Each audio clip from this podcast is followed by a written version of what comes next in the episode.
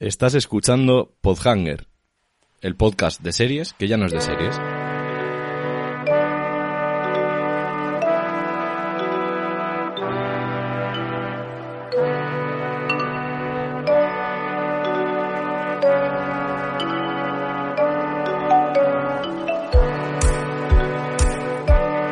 Muy buenas a todos y bienvenidos a Podhanger, el podcast de series que ya no es de series.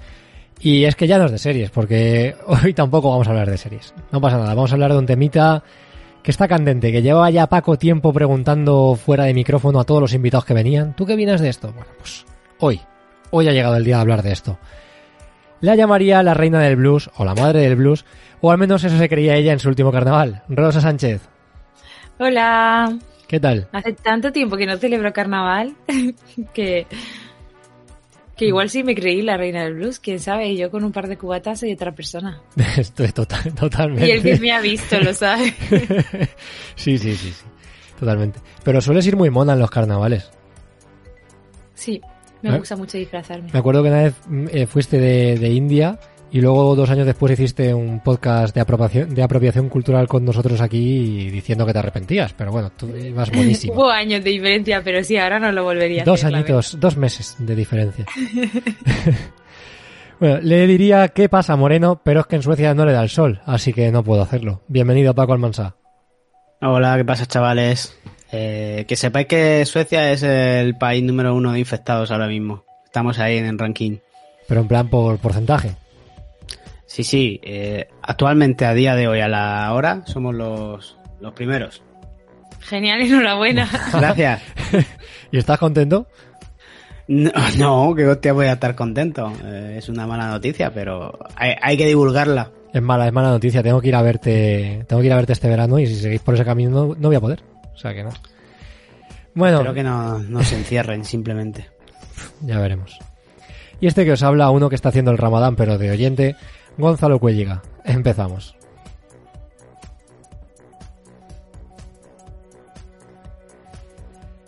Pues nada, tenemos temita, tenemos temita, un tema que Paco lleva mucho tiempo queriendo sacar.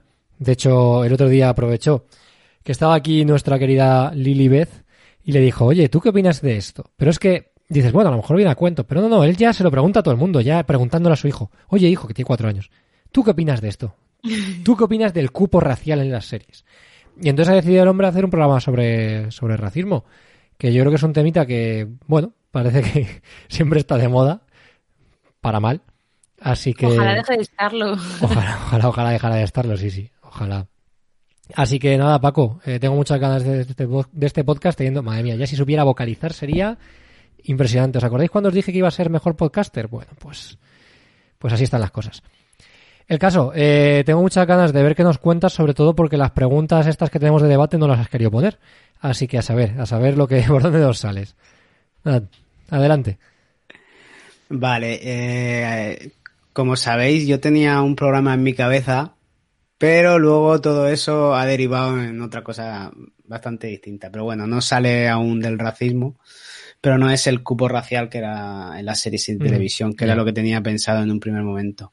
Así que hoy os vamos a hablar, un, o pienso hablar un poco de los últimos movimientos raciales que hemos tenido así más, más fuertes, sobre todo en Estados Unidos pues que parece que todo lo que pasa pasa en Estados Unidos. Y cosa que a veces pues es un poco triste porque parece que el mundo tiene que girar alrededor de ellos. Y pienso que no es, no es así. Eh, para el que no lo sepa, eh, hace no mucho surgió el movimiento Black Lives Ma- Matter en Estados Unidos debido a la debido a la absolución de George Zimmerman por la muerte de un adolescente afroamer- afroamericano eh, llamado Trayvon Martin a causa de un disparo de bala. Los, los participantes del movimiento se han manifestado en contra de la muerte de numerosos afroamericanos por acciones policiales, pero no fue eh, popular para España o para nosotros hasta en mayo de 2020 eh, porque George Floyd, un ciudadano, un ciudadano afroestadounidense, o sea, un negro de América del norte, Fue asesinado luego de ser arrestado por la policía en Minneapolis. ¿Os acordáis de aquellas imágenes tan duras que durante ocho, ocho minutos y estuvo el tío diciendo que no podía respirar y un policía pues le estaba apretando la, la garganta con la rodilla? Gravísimas las imágenes, Sí. la verdad.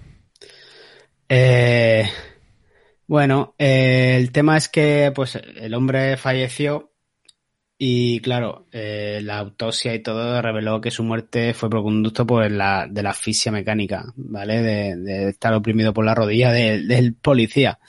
Entonces, eh, un poco se tomó el grito que él hacía de I can't breathe, eh, que fueron las últimas palabras antes de morir. Se ha usado como el lema de la protesta del movimiento eh, entonces eh, hubieron manifestaciones y disturbios organizados en diversas ciudades de Estados Unidos para manifestarse por la muerte y de otros casos similares en contra del racismo y brutalidad policial y cuestionando la falta de la respuesta de las autoridades eh, ante los crímenes de odio racial y exigiendo el detenimiento el detenimiento de Derek Chauvin junto a los otros tres policías responsables de la muerte de Floyd. Las protestas también se expandieron a otros países del mundo eh, la eh, expresión de una, de una creciente conciencia global eh, ante el racismo institucional, institucionalizado. En los últimos meses se han producido, bueno, esto ya es un poco lo que ha pasado últimamente, que se han producido ataques contra la comunidad asiática. Eh, solamente entre marzo y diciembre de 2020 se reportaron 2.808 denuncias de este tipo de ataques, de los cuales el 8,7% se involucra- involucraron eh, agre- agresiones físicas y 71% supuso acoso verbal, según los datos de la organización Stop Up Hate. Eh, pero, ¿comunidad asiática en Estados Unidos o en el mundo? Eh, en el mundo en general, pero en particular en, en Estados Unidos. Pues, joder, 2.800 denuncias solo en un país son muchas denuncias. Eh, sí, esto es de Estados Unidos, ¿vale? Madre pero pero que eh, vamos, que en todos los países han habido este tipo de rechazos hacia ellos, eh, detrás de, de acusaciones como por ejemplo de la, de la extrema derecha que culpa a los asiáticos de la pandemia del COVID-19, un discurso del que se acusó de formar parte durante su mandato el expresidente Donald Trump con sus recurrentes menciones al virus chino. Pero el sentimiento antiasiático no es en realidad algo nuevo y menos en los Estados Unidos, eh, Gonzalo, y se remonta hace a más de 150 años cuando empezó a hablarse del peligro amarillo, que refiere a la, a la supuesta amenaza que representa a los ciudadanos originarios de Asia Oriental para la civilización occidental. Dice, eh, dices, eh, Gonzalo, y te falta decir yankee de mierda o algo, en plan, como si yo fuera de, de Wisconsin. estadounidense, Gonzalo. Luego, te luego en, la, en la primera pregunta... ¿Me vais, ¿sabes? me, Yo me creo vais a dejar, ¿me vais a dejar contar cuando los chinos no me dejaron jugar al baloncesto con ellos? Luego, luego, ahora, ahora- ahora más Vale. adelante. Esto es en 2020, ¿vale? Esto fue en 2018, esto que te cuento. Ya, ya, ya, pero lo que estoy contando es a día de hoy. Ya, ya. Pero vamos a dar un salto para que veáis un poco ciertas similitudes que yo he visto en, en ciertos momentos que pasaron en, en- en los 90, que aunque vosotros no habríais nacido o estabais ahí en pensamientos de nacer, pues yo era muy pequeño, pero bueno, de, alguna cosa me acuerdo. Así que vamos a dar un salto hasta 1991 a la ciudad de Los Ángeles, donde se, donde el mundo se sobrecogió por las imágenes donde se podía ver como un ciudadano, Rodney King, fue apaleado por dos policías, eh, por un, todos no, por varios, varios más, después de haber sido perseguido por estos estando en libertad condicional por robo, eh. Eso sí, el tío estaba en libertad condicional y, bueno, que eso no es nada, pero, Pero que, era- que era- tenía antecedentes, vamos. Era negro, Pero bueno. quiero decir, era Sí, afroamericano. era, era, claro, era negro y tenía antecedentes. Digo, porque ahora mismo era rubio y entonces no tiene sentido con lo que estás contando. Sí, sí. Bueno, eh, pues ese vídeo os recordará un poco al vídeo que hemos comentado antes. El de ¿vale? Tiene cierta similitud, sí. Eh, justo dos semanas después eh, salió un vídeo donde se podía ver como una dependienta de una tienda de origen coreano disparaba a una chica de 15 años afroamericana llamada Latasha Harley después de, un, de una discusión. Esto no hizo más que subir la tensión que ya existía, sobre todo porque se le acusó solamente de homicidio involuntario. ¿Vale? Eh, todo esto, más la ayuda de algunos famosos como Ice Cube con sus canciones, hizo, creer, hizo crecer el odio hacia la comunidad asiática por parte de los afro- afroamericanos. Eh, los agentes de policía que agredieron a Rodney King quedaron libres de cargos, con lo que indignó también a la comunidad negra. lo que desembocó en una vorágine de violencia acompañada de disturbios, incendios y toques de queda de más de mil establecimientos. Eh, y toques de queda. Más de mil establecimientos coreanos fueron atacados por venganza de lo ocurrido a la fallecida Latasha Harley, y estos defendieron sus tiendas a tiros se hicieron sus propios comandos gracias a los comerciantes de armas de la comunidad asiática que le cedieron el armamento directamente para defenderse. Durante tres días la ciudad fue arrasada contra lo que se desplegó la Guardia Nacional y hubo más de 40 muertos. ¿Vale? A ver si entendéis. No sé si estás hablando de algo que pasó o de hijos de la anarquía, porque... No, no, no, es que esto pasó en realidad, ¿vale? Madre Eh, mía. Esto pasó en realidad. Digamos que eh, por culpa de esos vídeos, le- la comunidad negra pues eh, salió a las calles a manifestarse y a, y a hacer disturbios en protesta. Pero luego, como también pasó lo de la, la ciudad, la, lo de la, el problema con la tienda, de la tienda asiática, de digamos los, l- son tiendas de licorería, ¿vale? Lo, lo que pasa es que venden de todo. Son los chinos, que decimos nosotros en Como España. un bazar, La sí. ti- sí, la tienda de los chinos. Pues eh, al final pues hubo como una vorágine de violencia que se estaban peleando todos contra todos. O sea, los chinos contra los policías, los, los negros contra los chinos, o sea, no chinos, asiáticos, coreanos, para ser exactos. Eh, estos contra los, los policías, eh, luego también se acusaron a los mexicanos de que, la anarquía, entonces. Sí, eh, sí, sí. Se acusaban a no, se acusaban a las bandas mexicanas también de que se aprovechaban de eso para atacar también a la licorería. Bueno, en fin, fue un, fue un puto caos. Eh, y saltamos a 1994 cuando OJ Simpson, un negro famoso, fue acusado de matar a su exmujer y su pareja por, por muchas, con muchas pruebas en contra, ¿vale? Y quedó libre tras la certeza de que algunos de los policías que se ocupaban de las pruebas se les pilló en perjurio. ¿Sabéis lo que significa perjurio? Sí, Pues cuando mientes cuando en un jurado. Eso es. Vale. Él juró de que no había utilizado nunca la palabra niga y sacaron pruebas de que él decía niga constantemente. Y mira que hemos dicho que no íbamos a decir la palabra niga, pero creo que en este caso era conveniente. A ver, sí, Eso sí, entre claro. comillas, Está eh. justificable. Vale, eh, esto, pese a que OJ eh, le hizo irse de rositas, significó eh, el resarcimiento de la comunidad negra por las injusticias de- del sistema contra ellos. O sea, eh, el tío se cargó a su ex mujer y la comunidad negra se alegró de que se le diera libre porque se demostró que continuamente los blancos, eh, digamos, usaban artimañas para, para acusar a los negros. Digamos que los pillaron un poco. Si el tema es, Eh. el tema es, quiero decir, que este tipo de acciones tampoco favorecen a la comunidad negra. No, absolutamente no. Claro, es que Pero es- tampoco la justicia, que era la que más No, por supuesto. quedó Por supuesto. tocada en este sentido. Mm. Y sobre todo, pues, la, a la policía de, lo- de Los Ángeles. Eh, bueno, pasaron un montón de cosas, eh, que es que no me cabían tantas. o sea, es que fue exagerado lo que pasó en aquella época. La política tampoco se queda atrás. Bill Clinton hizo muchos recortes que desfavorecieron precisamente a la comunidad afroamericana. En el Tribunal Supremo, Clarence Thomas, único juez supremo negro, fue acusado de acoso sexual, digamos un poco para quitárselo de encima. Eh, y para combatir la delincuencia, Giuliani, ¿sabéis quién es Giuliani? No. Giuliani es el que fue alcalde de Nueva York, que últimamente pues era un, un- uno de los abogados de, de Donald Trump y que le apoyaba su campaña. Y que pues lamentablemente hizo un- unas en uno de los discursos que hizo pues eh, el hombre pues empezó a chorrear se ve que era sudor a chorrear el tinte del pelo eh, eh, se le fue un, un cuesco en medio de un sabes que este hombre está ya muy mayor y em, no sé si habéis visto la película de Borat 2 pues prácticamente No. Mm, prácticamente No, le meten, le ponen una trampa como que si una entre- una, una periodista le, le admira mucho y casi que se lo mete a la habitación para y el tío se baja los pantalones. Todo esto quedó grabado y bueno, eh, digamos que ha quedado su reputación bastante por los suelos. Vale, pues este exalcalde, que hizo muy bien por los Estados Unidos, eh, endureció mucho a la policía, que acabó acusada de brutalidad hacia negros e hispanos, Y salió una ley para eliminar el crack. Sabéis que el crack era un gran problema en aquella época. Sí. Pues eh, fueron. utilizaron una, una ley tan drástica como la de tener la misma sanción, o sea, de 5 años por tener 5 gramos de crack que tener 500 gramos de cocaína.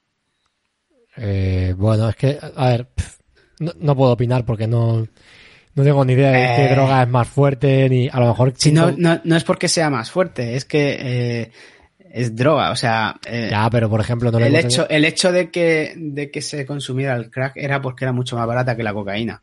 Vale, vale, es que no tengo ni idea, ¿eh? No tengo ni idea. O sea, sé por ejemplo que la marihuana, o sea, no puedes comparar la marihuana con la heroína, pero no sé nada más. O sea, hasta ahí mi conocimiento de Ya, drogas, vale, la verdad. tú, tú piensas que la gente con pocas posibilidades, pues en vez de colocarse con cocaína, pues se colocaba con crack. Y que puedes tener 5 gramos para consumirlos tú. O sea, 5 gramos no tiene por qué ser venderlos Claro. también. O sea, Claro. que ahí estás pillando a mucha gente. Ya, que ya, no- claro. Piensa los, claro. que sean drogadictos, los que sean drogadictos, ¿qué droga irían a pillar? Pues el crack, es mucho más barato. Eh, ¿Tú te crees que una persona con recursos va a pillar crack? Pillará No, la, la coca siempre ha sido de gente con pasta. Gente Eso. rica, actores O sea, y... Una ley más para que de- desfavorece a las minorías. Pienso yo. Sí, sí, desde luego. Pues muchas leyes de este estilo se hicieron y, lo que hicieron es separar aún más la brecha entre blancos y negros. Eh, como veis, pues se repiten muchas cosas que pasaron, como por ejemplo también en 1995, tras todos estos acontecimientos, se hizo una marcha del millón de hombres en el, en el Capitolio. Hombres afroamericanos de todos los Estados Unidos se reunieron en Washington para transmitir al mundo una imagen muy diferente del hombre negro y para unirse en defensa de los males económicos y sociales que afectan a la comunidad afroamericana. Eh, bueno, pues vemos que un grupo de personas pues también fue al Capitolio. No llegaron a entrar, eran muchos más. Entonces, se repiten una serie de patrones que se están, que están pasando ahora. O por lo menos a mí, yo los veo ahí. No sé si vosotros los veis también. Entonces, eh, mi primera pregunta es, ¿vosotros os consideráis racistas? A ver, es una pregunta muy complicada porque lo que te sale, o sea, lo que te sale a contestar es no. Sí, porque lo que sí que considero es que no quiero ser racista. Pero, el pero ese es muy racista ya, ¿eh? No, no, no, a ver, y yo creo que mm, es una reflexión, es decir, nadie, ahora mismo nadie es racista, ¿vale? O sea, mm, tú le preguntas a cualquier persona, ¿te consideras racista? Y te va a contestar que no, ¿vale? Yo lo que sé es que no quiero ser racista, pero no es sencillo, porque la cultura durante todos los años se ha empeñado en separar a las razas unas de las otras. Además, eh, se nos ha enseñado que el hecho de ser distinto es ser malo. No, no, ya no te hablo de nuestros padres ni nada, sino, sino todo. O sea, sigue habiendo una guerra en televisiva de qué raza, de que si los negros de Barcelona, los menas y no sé qué. O sea, de que si nos van a invadir los chinos, que si los chinos eh, tienen una vacuna que, o sea, han, creado un virus para matarnos. O sea, es decir, hay una guerra racial en los medios de comunicación brutal. Y eso quieras que no afecta. Eh, también es verdad que la- eh, a nivel racial no lo sé, pero a nivel cultural las dif- hay muchas diferencias con, con otras razas, ¿vale? Entonces, muchas veces se toma la diferencia, o sea, algo que es diferente de lo que tú tienes por cultura, como algo negativo, en vez de como algo diferente. Hay cosas, por ejemplo, vamos a ver, hay costumbres que, Es Eh, que ya, pero es que hay, que hay que diferenciar, porque ahí va de las clases de racismo. Está el racismo cultural, Mm, Vale. Ya, sí, no. Eh, vamos a ver. Mm, los musulmanes, por ejemplo, en general, en un porcentaje muy alto, racialmente se les puede diferenciar bastante bien. Eh, bastante, bastante bien. Y tienen costumbres que por el hecho de ser sus costumbres, a nosotros ya nos parecen mal. Y nadie se ha parado a preguntar si, joder, ¿te hacen daño sus costumbres? Pues a, eh, a lo mejor no te hacen ningún daño, pero tú ya directamente, como es diferente, lo rechazas, ¿no? Entonces, a tu pregunta, ¿me considero racista? No, No, y no lo quiero ser. ¿Lo soy? Pues seguramente sí. Y es algo que creo que todos deberíamos ser conscientes de que somos racistas y que para así poder cada vez serlo menos. ¿Y tú, Rosa? Yo, es que es, mi opinión es algo parecido. Yo a, de- a priori puedo decir, es que no creo que haya nadie que se vaya a reconocer racista, ¿no? Porque es algo que además ahora es muy grave. Eh, quizá antes, na- creo que nunca nadie va a decir, no, yo soy racista con orgullo, ¿sabes? Mm, Es claro. como- hay Ahora mismo. movimientos, hay movimientos que sí que consideran que, que su que su raza, yo que sé, o que su, su grupo social es superior a otros, pero no creo que utiliza, que fueran a utilizar esa palabra, ¿sabes?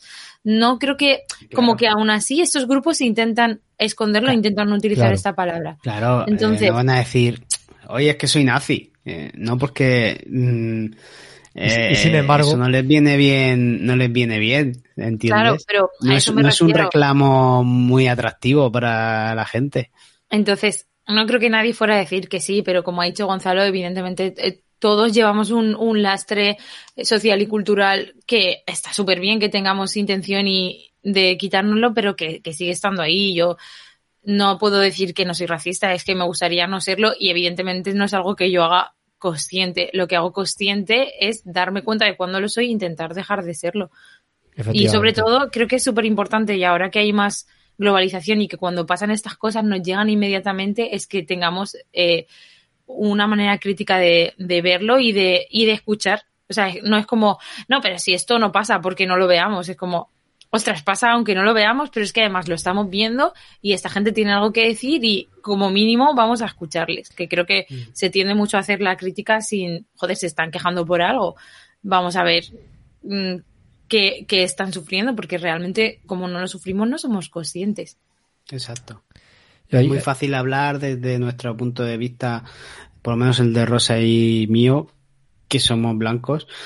Eh, entonces,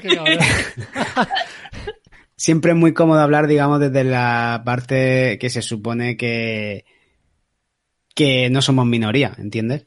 Yo también os digo, a ver, eh, y un poco también creo que contesta la pregunta es, ¿e- ¿eres racista? Vale, mira, eh, hay una cultura que, y una raza en concreto que es la árabe, y he tenido muchísimo contacto con ellos, pues por, por motivos de trabajo, he estado mucho tiempo allí y más tiempo que voy a estar, en países árabes, y se les tiene miedo en Occidente porque cuatro hijos de puta han, han manchado el nombre de, de la comunidad árabe en el mundo, que son los cuatro terroristas que, que están utilizando su fe para atentar contra el mundo. Y son cuatro hijos de puta, ¿eh? Pero ya el mundo inconscientemente se vuelve racista. ¿Qué ocurre? Yo me he tirado dos meses y pico allí.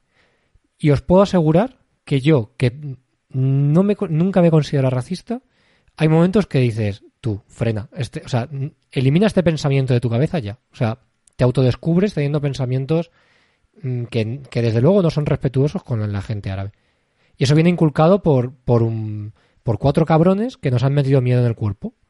Y, y por cómo lo han tratado también, pues lo que Y por cómo dicho se ha tratado los medios de todos los comunicación, medios, cómo lo utilizan determinados grupos porque les beneficia que, que la sociedad esté dividida, les beneficia que odiemos a un colectivo que no Sí. les viene bien que tenga poder.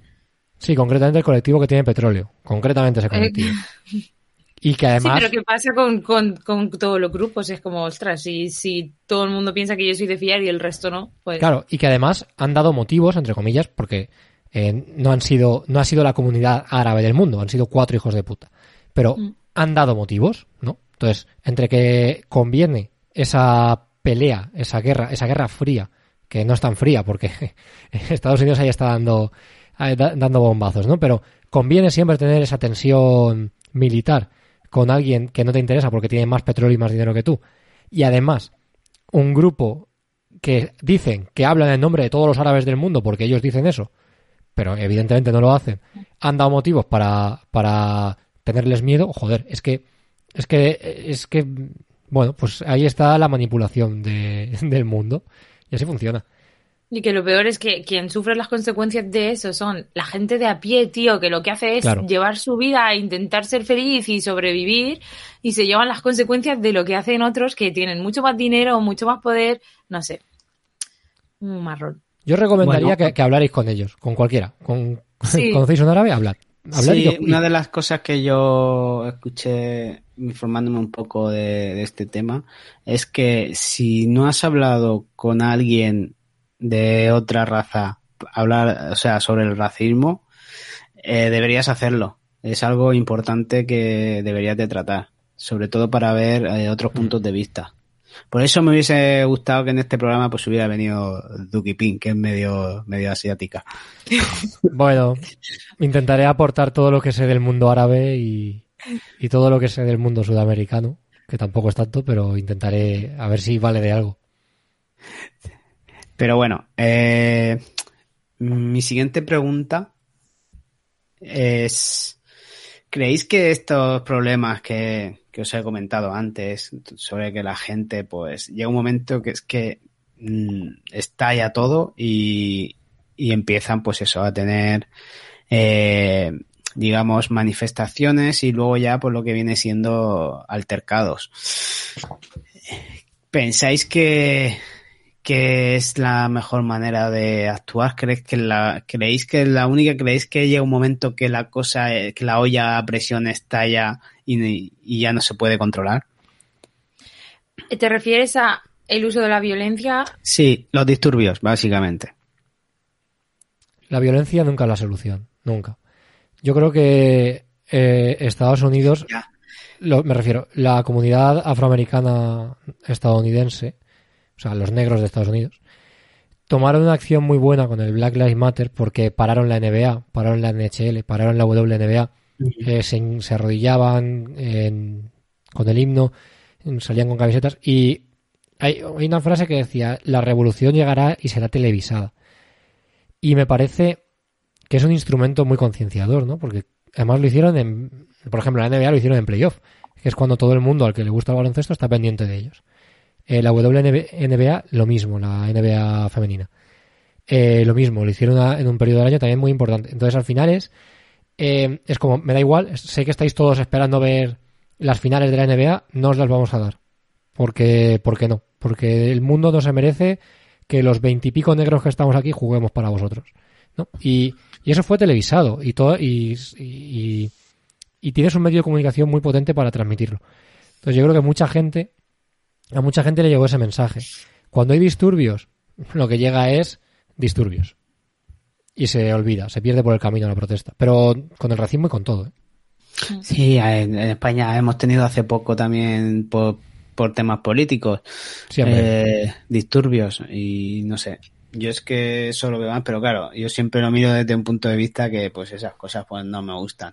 Pero sí que entiendo que llega un momento que explote la gente y que tengan que salir a reivindicar lo suyo. Eso me parece bien. Eh, lo que no me gusta es pues que mucha gente, mala gente, se aproveche de, de esas cosas para poder hacer sus actos vandálicos. Y además es yo que yo da, tengo esa sensación también. da- que- da prácticamente igual el motivo de la manifestación. Da igual, ¿eh? O sea, da igual lo que pidas. Da igual de lo que te quejes. Siempre, siempre hay esta gente que intenta aprovechar la situación, como dice Paco.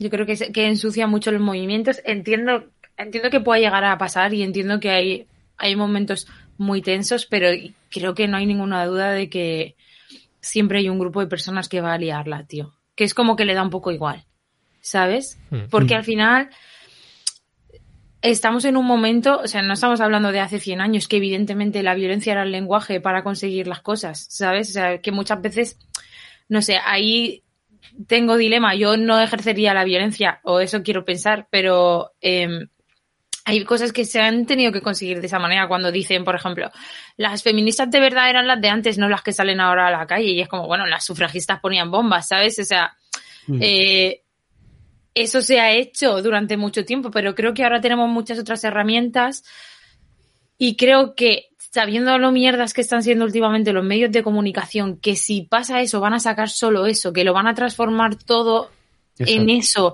que al final le van a dar la puta vuelta, mm, Mm. pues eh, quizá intentar ser un poco más listos Y además da un poco y igual el, eso. da un poco igual el medio de comunicación, porque, o sea, tú en España, en función de qué medio de comunicación enciendas, no voy a decir nombres ni nada, o sea, porque no es, no es este el tema, ¿no?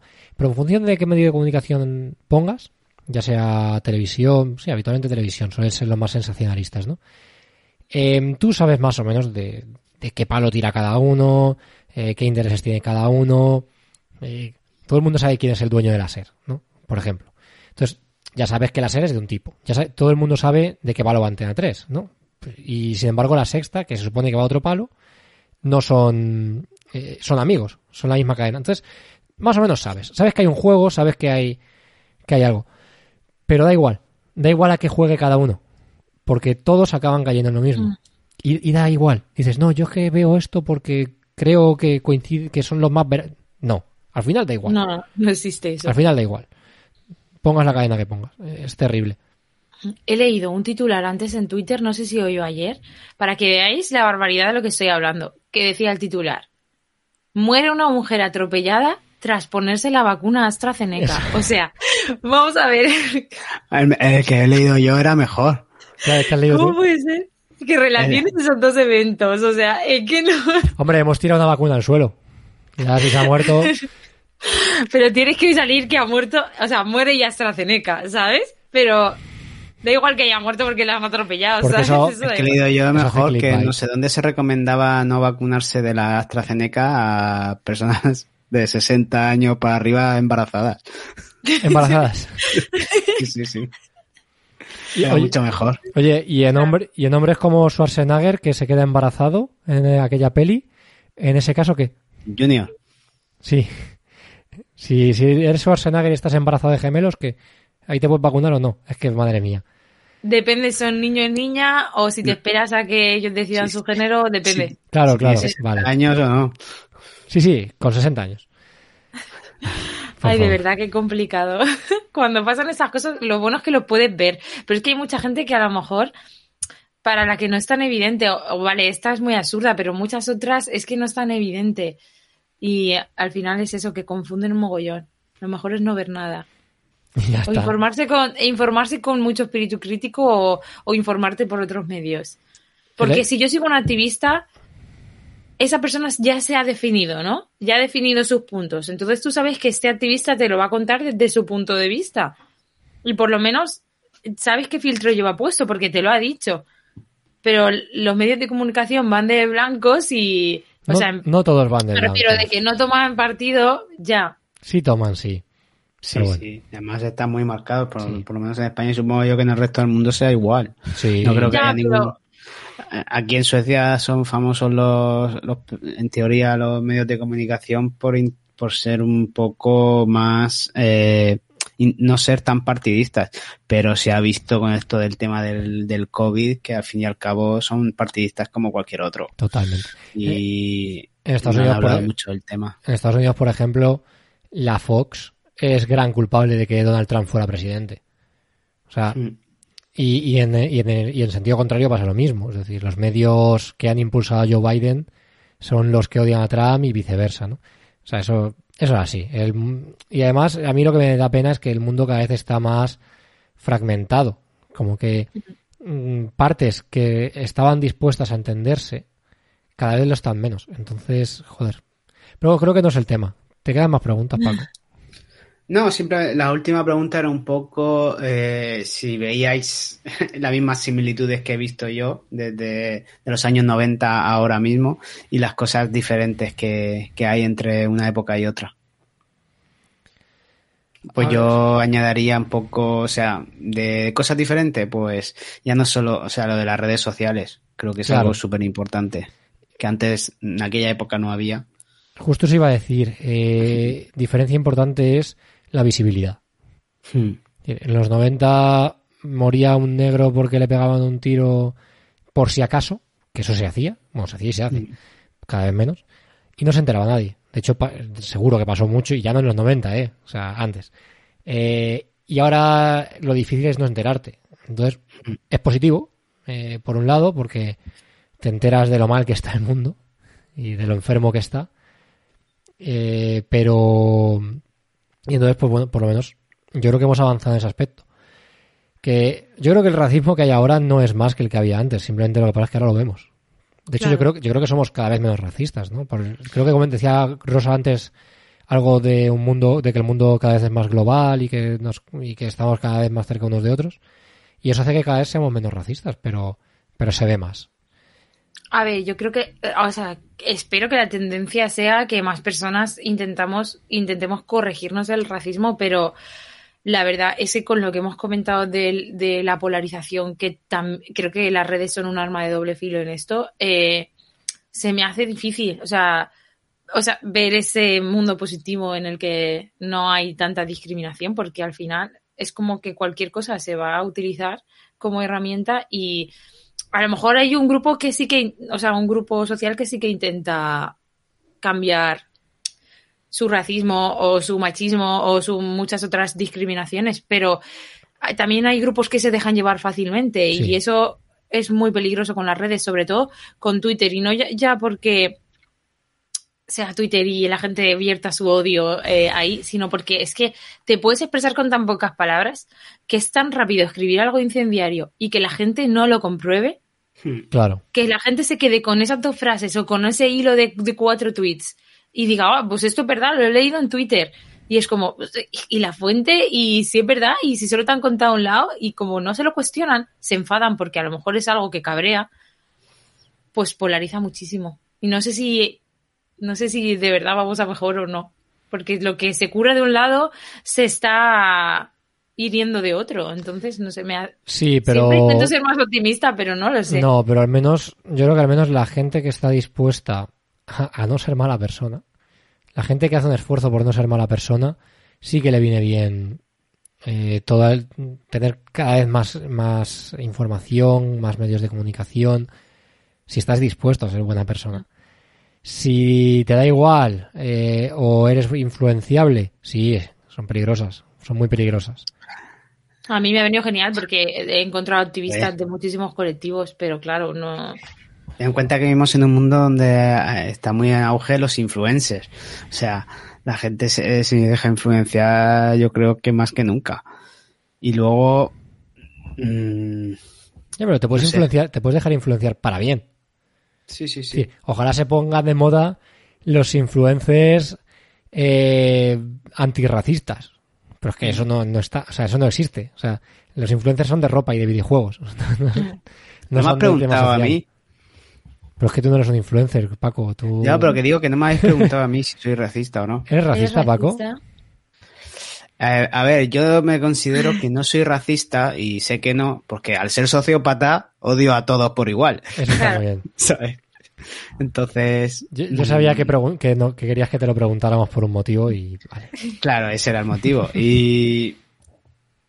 Y sobre todo eh, odio a la gente mala, ya independientemente de, es lo que tú has dicho, que la gente que quiere ser buena, hay gente muy buena y hay gente mala, y esos son los peligrosos, ya sea de una raza o de otra. Yo creo que realmente eh, lo que hay que cuidarse es de esa gente y no de, si es blanco, negro, chino o Y ya no solo ya no solo que haya gente buena o mala, porque eso creo que es un poco simplificar el asunto, sino es más un poco las intenciones, ¿no? Es decir, eh, hay gente que a lo mejor y yo creo que nosotros, o sea, nosotros, eh, oyentes que nos escuchen desde el otro lado del mundo, sí, somos blancos, sí, somos europeos, sí, somos privilegiados.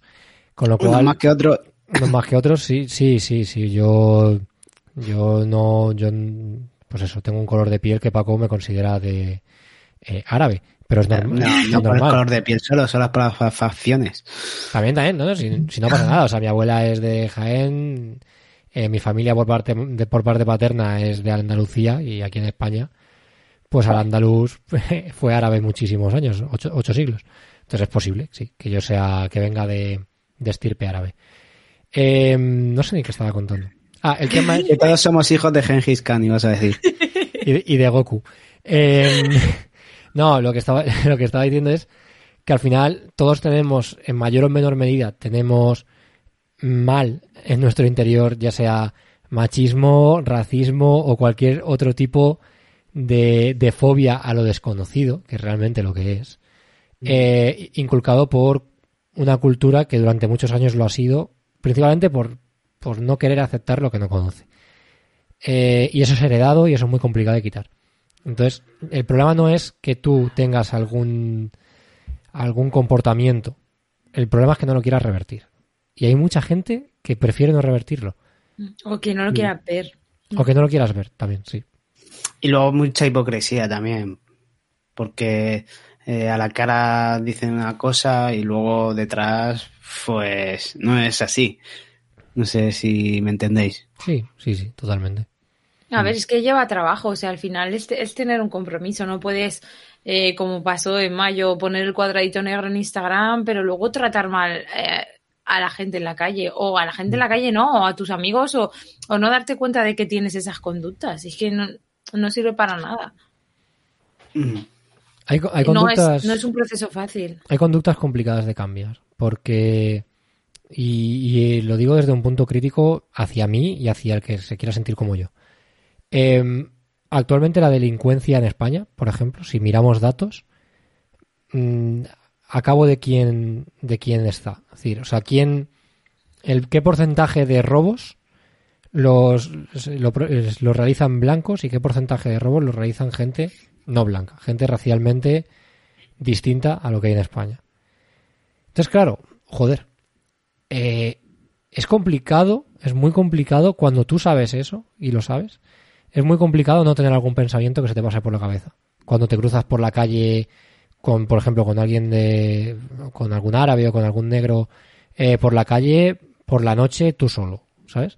Y es, o sea, y es súper tóxico tener ese pensamiento y es súper fácil tenerlo. Pero eh, luego tienes que tener en cuenta de a qué viene todo eso también. Porque, sí, sí, por sí, ejemplo, lo comentamos en un eh, programa anterior, que era por las lo que hemos estado hablando del Sí. programa de los 90, eh, eh, en aquella época, pues uno de cada tres negros era asesinado y seguramente por otro negro. Hmm. Pero ahí te lo explica muy bien cómo el hecho de que tengan pocos recursos, de que no tengan buena educación, Claro, todo claro. eso eh, Claro. conlleva a todos los problemas que vienen después. De a que hecho, haya delincuencia, a que haya drogadicción, a que haya... Y, y eso al final lo que hace es que explote como llega a explotar, eh, como pasó en los 90 y como ha pasado ahora, porque llega un momento que no se puede mantener eso. Claro, sí, eh, lo hablamos, como ha dicho Gonzalo, en el de, no sé si margen, gente al margen de la sociedad o, o algo así. No, el de presos, cárceles y reinserción. Vale, sí, pues eso que al final ya, o sea, ya hay estudios sociológicos sobre eso, sobre qué zonas son un caldo de cultivo por la calidad de vida, Claro. por los trabajos que tienen, por la educación, por la, sobre todo el dinero, los recursos. Es que al final es que se hace un gueto y, y ¿qué esperas que pase? Claro, y no solo eso. Al- O sea, habría que ver, habría que vernos a nosotros si nos hiciera falta robar para comer, si robaríamos. Pues seguramente sí. Pues claro que sí. El, el tema es que nosotros no, nosotros no hemos tenido esa mala suerte. Habitualmente los inmigrantes que llegan aquí, que se juegan la vida cruzando de África aquí, se juegan la vida porque no tienen para comer y cuando llegan aquí, sorpresa, tampoco tienen para comer. Claro. Entonces, esa delincuencia evidentemente no viene, no viene vinculada a su raza, ni muchísimo menos. Pero, Que no tiene ningún sentido eso, o sea, claro, pero en tu cabeza automáticamente se, se enciende el, el chip de, hostia, cuidado, que vas solo por la calle y te vas a cruzar con una persona de otra raza distinta a la tuya, menos privilegiada que tú. Eh, es Yo complicado. entiendo lo que dices, ¿eh? Porque, por ejemplo, hoy me ha pasado que he, he bajado al, al tram, que en Alicante el tram es como un metro, pero solo hay un tren, ¿vale? Hay cuatro. Hay cuatro líneas, pero en verdad, don- donde lo coges solo hay el que viene y el que va. Eso es verdad. O sea, en la estación principal solo están los que llegan y los que salen, pero hay cuatro líneas, ¿vale? Y cuando he bajado estaba como el revisor, los de seguridad, cuatro o cinco personas, pero todo eran hombres, ¿sabes? Y así Sí. como, ostras, para mí me resulta incómodo. Eh, es como, no puede haber ninguna chica más, tienen que ser todos hombres y ya ves tú, es que ninguno me va a hacer nada, pero... Evidentemente, pero, pero, Pero voy como, pues me voy a sentar en el otro banco, que en el otro banco no hay ninguno sentado, ¿sabes? Es como que no voy cómoda. Y si fuera en el tram y, y hubiera tres chavales y yo, también me sentiría incómoda. Mm. Pero bueno, supongo que cuando dejan de pasar barbaridades, estaremos todos, no sé. El mundo está en cambio y para, y para cambiar tenemos que ser autocríticos, tenemos que saber eh, qué pensamientos están justificados y qué pensamientos están absolutamente injustificados y, qué motivos hay para, para eliminarlos. Y hay que ser crítico, hay que ser crítico con uno mismo porque el machismo es un tema muy claro, es decir, al final, pero por ejemplo el machismo, y parece una chorrada, ¿eh? y esto es off topic total, pero juega en dos direcciones, ¿no? Es decir, eh, los hombres somos machistas, las mujeres son machistas y son cosas que no se que no se contemplan, ¿no? Es como, no, no, las mujeres no somos machistas, ¿cómo vamos a ser machistas nosotras? Pues también, también lo son. ¿Por qué? Sí, sí. Porque, porque tienen pensamientos heredados de nuestra cultura de toda la vida que, así, Claro. que así lo son y no se lo han cuestionado todavía. O, o se lo están empezando a cuestionar ahora. Entonces, qué tontería, ¿cómo va a ser una mujer machista? Bueno, pues sí. Y con el racismo pasa exactamente lo mismo. Es decir, ¿cómo voy a ser, raci- ¿cómo voy a ser yo racista Si soy negro, si soy... pues sí. ¿cómo- no, Pues ¿cómo, sí. cómo voy a ser yo racista un si- negro si no puede ser quiero- racista, Por y supuesto. un chino puede ser racista, un asiático puede ser racista. No, pero no me refería a eso. O sea, ¿cómo voy a ser racista si yo no soy racista? Yo no me considero racista. Bueno, pues, pues sí, pues lo eres. O sea, Mm. lo eres y tienes que ser crítico contigo mismo para cambiarlo, para serlo cada vez un Mm. poco menos. Y pues eso pasa, eso pasa. Es como, por ejemplo, tú eres racista con los asiáticos porque tienes un motivo, ¿no? Yo no soy racista con los asiáticos. Ellos, ellos son racistas conmigo. Ahí está. ¿Queréis que lo Ahí, cuente? está. Eso, ahí es donde quería llegar yo. ¿Queréis que lo cuente? A ver, y a mí lo que me pasó, y no es con los asiáticos, son con los chinos con los que compartí empresa. Pero, ell- a ver, esto ocurre, ¿eh? Esto, la comunidad china en España habitualmente se comporta de esta manera. Eh, sin generalizar, ¿eh? O sea, hay de todo, pero habitualmente. Eh, yo trabajé en una empresa china en Madrid. Una empresa no multinacional china, que no haré, no haré, no diré su nombre por no hacer publicidad a Huawei. Pero estuve trabajando allí un, tiempo. Y mm, pues éramos mitad españoles, mitad chinos. Bueno, mitad españoles no. Mitad chinos, mitad resto del mundo. Y entonces había un equipo de baloncesto, yo quería jugar, porque yo jugaba en mi anterior empresa, jugaba en la Liga de Empresas de la Comunidad de Madrid, y quería jugar también con estos. Y, les, y, y el que lo llevaba era un chino. Y me pasaron su contacto, hablé con él, y le dije, oye, tal, que me gustaría participar. Y él, bueno, vale. Y entrenamos los viernes. Yo, vale. Y ya cuando se acerca el día me dice, oye, ¿te has pensado bien lo de venir? Y yo, sí, sí, me apetece tal. Ya es que somos todos chinos. Y yo, ya, bueno, sin problema. Yo, habla, ya puedo hablar en inglés y tal. No, ya, pero no, es que somos todos chinos. Y yo, sí, sí, sí, que no pasa nada, vamos, he jugado con gente de, de todos los países. en- Ya, pero es que somos todos chinos. No vas a estar cómodo. Yo, sí, sí, no, no os preocupéis, de verdad, por mí no os preocupéis.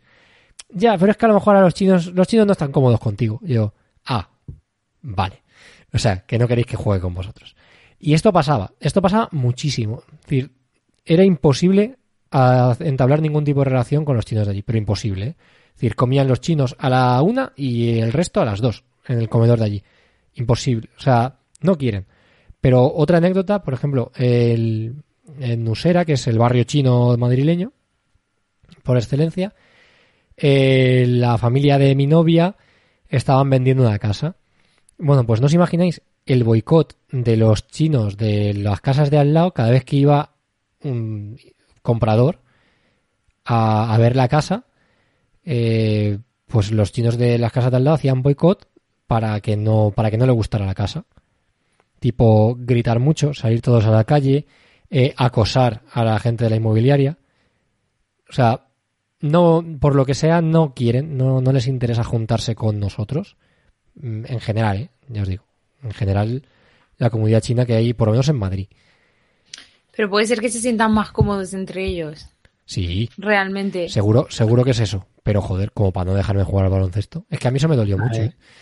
Ya, ya lo sabemos. A ver, es yo una vivo- herida que tienes abierta ahí. Yo quería jugar al baloncesto con ellos.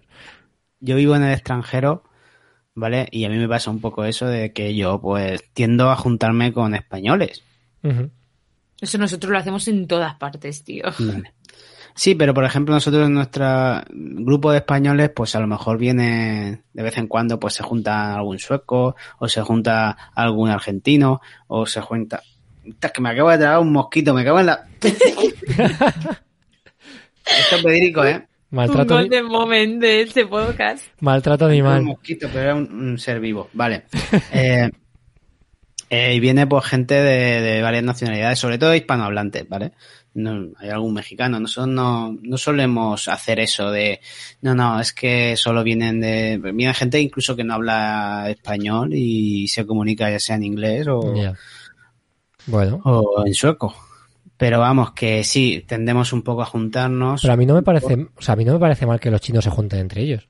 A mí no me parece mal es que solo se junten entre ellos. No, a ver, Sí. no, no que me parezca mal, que hagan lo que quieran, ¿vale? Pero cada uno está en su derecho.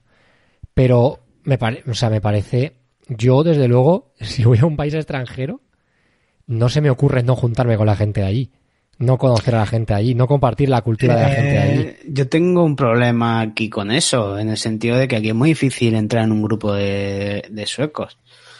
Eh, son grupos bastante cerrados y ya cuando ya tienes una cierta edad, pues los grupos ya están hechos y no es que entre ellos, o sea, es que entre ellos en familia tampoco Pero- creas tú que son muy... Pero a que, pero a que eso en España no pasa, Paco.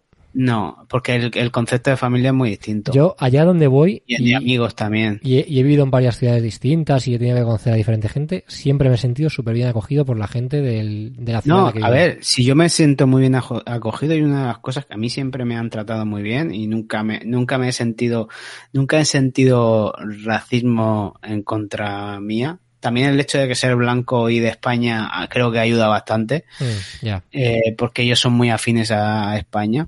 Ya, si fuera, Eh, si fueras marroquí, a lo mejor otro gallo Claro, cantaría, ¿no? Claro, si fuera musulmán o algo, pues igual. No, pero no como eh, yo su- cre- hay, lo, sé, hay más, más racismo en España que en Suecia, Mm, en ese sentido. seguro. Eh, pero vamos, yo no me he sentido en ese, eh, me he sentido más bien excluido en el, lo- digamos en los grupos sociales. Si no es por mi familia, o sea, la familia, yo a mí me cuesta mucho, pero creo que es algo ya más por el hecho de no haber nacido aquí, no haber hecho un grupo de amigos aquí y porque para ellos incluso ya es difícil. Ellos cuando ya tienen su familia, eh, tampoco os, ten- te- os creáis que tienen muchas amistades. Nosotros los españoles sabemos tener muchas más amistades y Mm. es lo que he dicho, que los conceptos son muy distintos. No, no, a ver si cada cultura, quiero decir, cada cultura es como es. En Suecia yo me acuerdo cuando terminó el confinamiento y quitaron lo de la norma esta de la dos metros de separación, que el chiste era, menos mal que en Suecia han quitado la norma de, de separación de dos metros porque a nosotros lo que nos gusta es estar a cinco. Claro, exacto. Esa coña. Claro, eh, o sea, entiendo que cada cultura tiene lo suyo. Pero no sé, no sé, ya te digo, me parece muy raro no querer juntarte de manera abierta, como decir, no, no, contigo no, que no eres chino. O sea, no sé, ya te digo, que hagan lo que quieran. Yo creo que, que es malo tanto para ellos como para nosotros. Que es- ellos estén aquí compartiendo eh, nuestro país con nosotros y nuestras costumbres y todo, pero estén completamente al margen. Ya. Yo no sé, Sí, no eso es lo que al final luego crea eh, ese tipo de conflictos, Claro. ese tipo de, de discriminaciones. Entonces es como, ¿ser racista con los asiáticos? Pues sí, seguro que sí. ¿Son racistas los asiáticos con otros? Pues también. O sea, Mm. esto es así. Es, Es, es como yo con los argentinos, que yo soy racista con los argentinos. Solo con No los puedo- argentinos. Bueno, A ver, en fin. yo creo que estamos confundiendo un par de conceptos y tampoco voy a, a meterme mucho en esto, que, que creo que hemos dado una turra bonita ya. Que creo que el racismo implica más una pirámide, eh, que esa modia cuando digo esto, pero oprimido, opresor, de cultura mayoritaria, cultura minoritaria en general. Y la xenofobia puede ser un poco más de lo que estáis hablando vosotros. Ya, pero es que la xenofobia no es lo mismo que el racismo. Por eso estoy diciendo. Mm. Eh, ¿Quieres, ¿Quieres desarrollar esto que estás diciendo? no, pero que, o sea, no lo quiero desarrollar en realidad porque Yo lo tampoco tengo estoy claro experta en la el diferencia. tema. Pero no, no pienso que un chino en España pueda ser racista con nadie. ¿Por? Porque al final un chino en España es cultura minoritaria.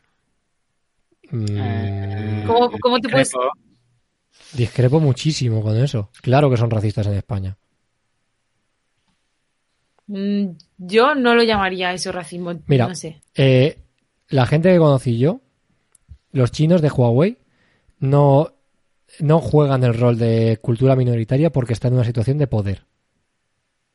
De mucho poder. Allí mandan los chinos, allí los proyectos guay los hacen los chinos y si eres español tienes que ser ayudante de los chinos. Estás hablando de un chino que no es que tenga un restaurante ni que tenga una licorería. ¿Vale? Rosa. Ya, ya, ya, ya, pero me refiero, poder. estás hablando en una parcela tan pequeña dentro de España que, No es que tan, realmente no es tan, no es tan peque- o sea, es una empresa, es tan pequeña como una empresa, es esa parcela. No, ¿no? hay- hay más a en- nivel institucional, esos chinos no tienen ningún beneficio frente a ti. vale, evidentemente, pero sí están siendo racistas, sí están no queriendo juntarse Es que contigo, al- sí están de estamos mierda. gener- Al final, chicos, estamos generalizando. Claro, los yo- es- racistas es son lo los primero- chinos de la empresa de Gonzalo. Claro, es lo, es- es lo- es lo primero que... No, pero por ejemplo, en Usera pasa lo mismo, en el barrio este de Madrid. Los chinos boicotean a la gente que va a comprarse casas en ese barrio porque las casas de ese barrio las tienen que comprar otros chinos. Y lo boicot, de verdad que lo he visto con mis propios ojos. Sí, sí, sí, yo no, yo no dudo que lo hagan. Pero ¿el motivo es racismo o el motivo es crear un espacio seguro para ellos? ¿Y va a ser inseguro si hay 50 casas de chinos y una que no es de chinos? ¿Eso sí- se convierte en inseguro para ellos? A mí me parece Yo más inseguro para el que no es chino, Yo sinceramente. siempre lo, lo- lo traslado en mi mente a un lugar donde lo pueda entender, ¿vale? Y para mí, en, en un barrio, como he dicho antes, en un barrio lleno de tíos, si yo soy la única tía, Pero es que esto es al No. revés, esto es al revés. Es decir, en un barrio Ya, lleno de ya, lo chinos entiendo, lo le, hace- hacen boicot al que no es chino. ya, pero imagínate, o sea... Esto eh, sería como si, tú te vas, como si tú te vas a montar en el tranvía lleno de hombres y te dicen, no, aquí no montas, que no eres No, no, hombre. pero Es me que, refiero, joder, ¿cómo lo voy a poner al revés. Si mi espacio seguro es alrededor de mujeres y viene un hombre, me va a incomodar. A lo mejor no me voy a sentir violentada, pero me puede incomodar su presencia. Yo lo entiendo así. Mira, Yo seguro Rosa, que mi presencia no te incomodaría.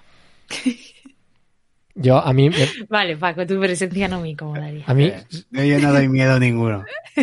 Sí, yo he ido al cine con Paco y con cinco tíos más y fui súper tranquila. Vale, pero, o sea, el ejemplo que pones de si, eh, o sea, de verdad, si sois 50 días y aparece un solo hombre, ¿eso incomoda? Te yo, a ver, igual a mí, no, pero por ejemplo, a una chica que, ha- que haya sufrido una agresión le puede incomodar, le puede violentar. Un solo hombre. Sí, Entonces, ¿qué hay que hacer? Aislarse de la, soci- la sociedad hay hombres y No, mujeres. aislarse no, pero, pero, pero no está bien hacer boicot a alguien para que no compre una casa, ¿vale? Eso pues no ya está, está, bien. pues es lo que estoy diciendo. pero puedo, puedo entender la perspectiva de que lo hagan. Pues yo, no puedo, yo solo la puedo entender desde el punto de vista del racismo. Bueno, chicos, vamos a dejarlo un poco Quería aquí. debate, pues este es el único debate que has tenido. No, sí, hemos debatido un poco. O sea, el debate no es solo discutir entre nosotros, sino también No, pero- pero exponer vuestras opinamos opiniones. igual. Claro, claro. No, en muchas cosas opinamos igual. Mm. Así que a mí me quedan claro va- varias cosas, que son eh, la primera, la violencia no es la solución para nada, eh, pero el sí manifestarse y, y- y, digamos un poco manifestar tu- tus derechos. Eh, otra cosa que de lo que habéis dicho muy interesante es eso, de que las redes sociales es un arma muy poderosa ahora mismo Para bien y, Y- para mal.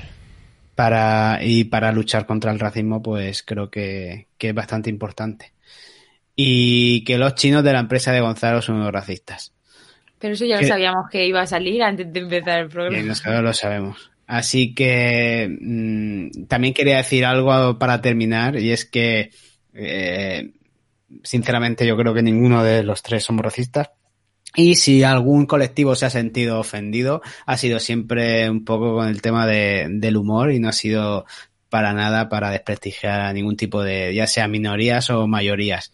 No, Vale. no, hombre, no, no era la idea del podcast. vamos. No era la idea del podcast. Eh, No, yo- yo totalmente estoy lo segura- contrario. Que expresándonos seguramente nos colemos muchas veces, pero bueno, nunca es Sí, sí, con mala sí. intención y si nos corregís, lo corregiremos. Vale. Si algún colectivo se ha sentido ofendido, no era nuestra intención. Sí, Así que a que- decir, si algún colectivo se ha sentido ofendido, mala suerte. Os recordaremos para próximos programas.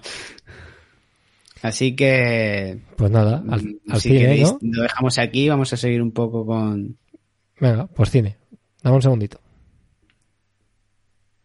You are now about to witness the strength of street knowledge.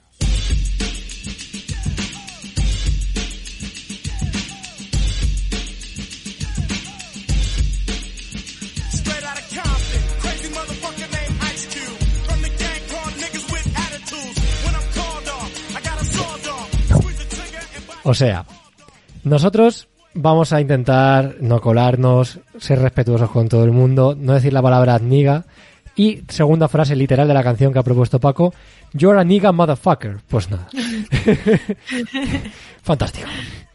Pero bueno, es que tiene un significado distinto entre ellos. No, no, claro, si un, si un negro te llama niga, igual lo mismo es hasta de colegueo. O sea, bueno, de hecho, de hecho no. O sea, por, por lo que se puede ver en las pelis y tal, se puede utilizar en ambos sentidos, o de colegueo o casi de insulto. O sea. Sí. ellos utilizan... Sí.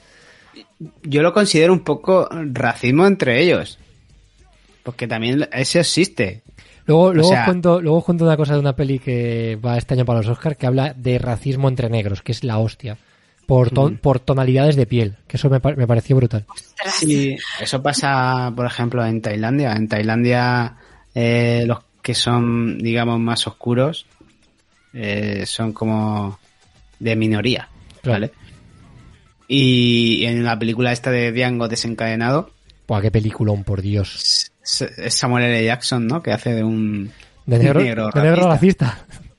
Sí, sí, sí. de negros, o sea, negro racista de negros. Sí, sí. No es, soy negro racista de chinos. No, no, no, no, no, no. en fin.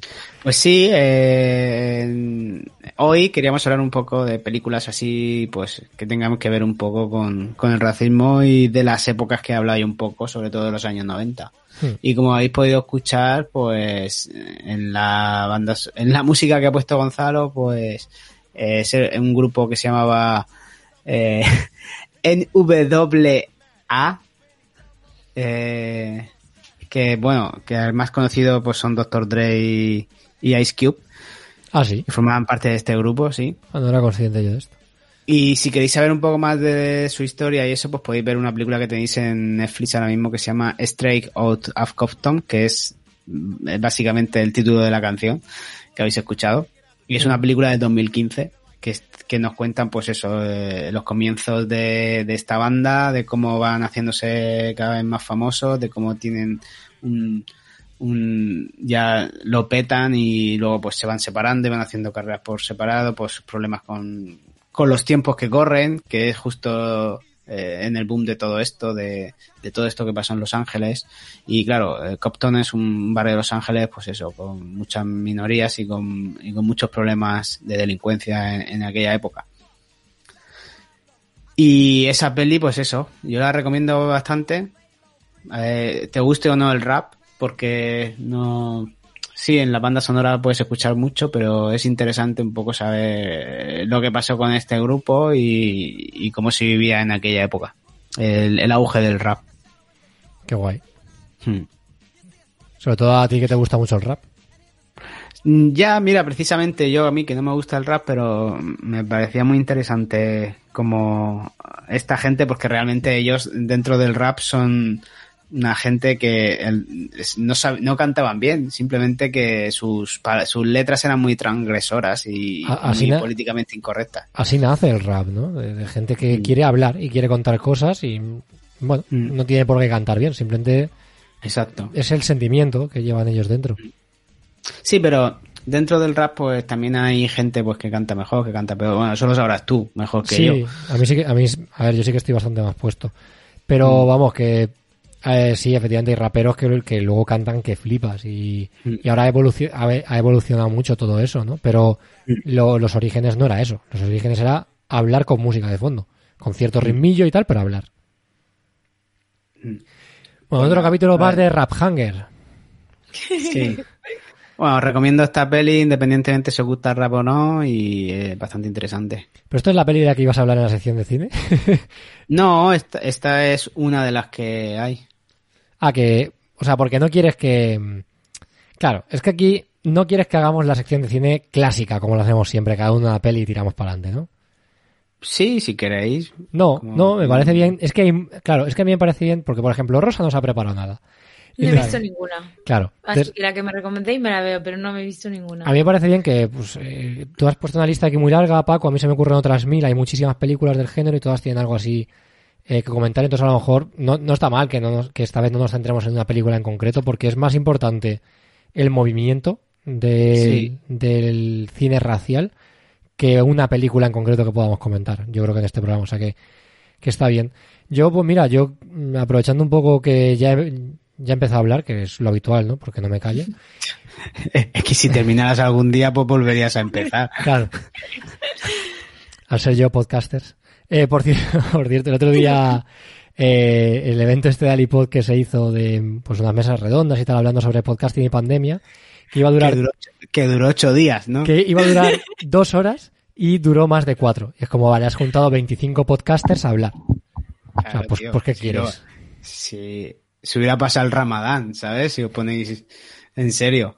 Porque es que, vamos, Sí, sí, porque nos pusieron unos temporizadores y todo. Claro. Ca- Carmenia, Carmen Moreno de Carmenia Andalas. Bueno, y ahora está en al otro lado del micrófono, en Carmenia en casa, en fin. Bueno, Carmenia, una, una podcaster cojonuda, ya estáis tardando. Pues menos mal que lo organizó con cabeza y dijo, a ver, o pongo un cronómetro o se me vuelven locos. Y eso... Ella sa- sabe con quién estaba hablando. Sí, sí, a ver, sí. E- Ella es podcaster, ¿eh? Sabe lo que hay.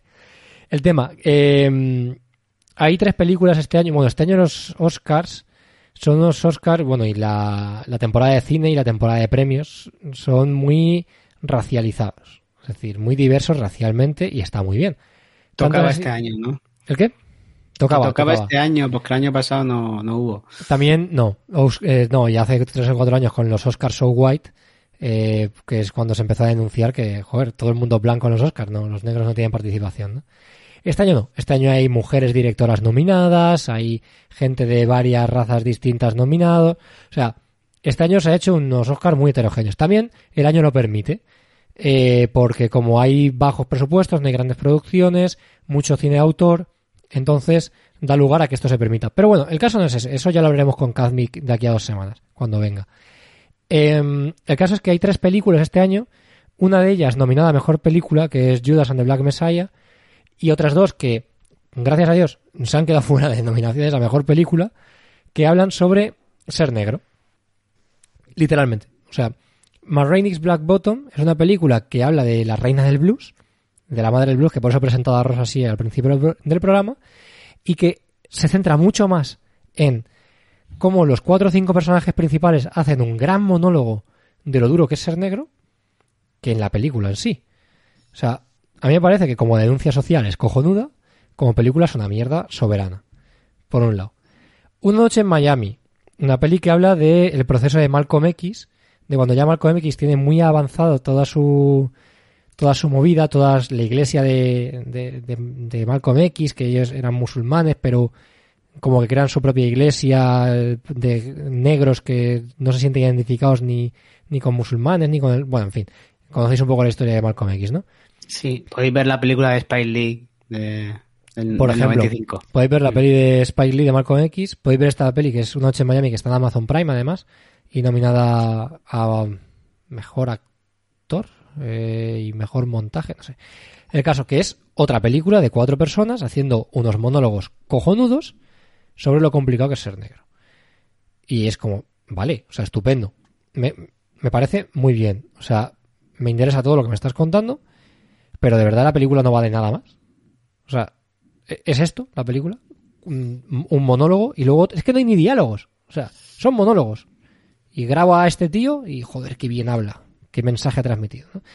A lo que, ven, lo que vengo a decir es que hay otra película este año que es eh, Sound of Metal, que me parece que es como se tiene que hacer el cine eh, racial, como se tiene que hacer un cine que involucre actores de la raza que sean, que hagan el papel que sean y que cada vez sea más, pues más normal, ¿no? Que sea más habitual.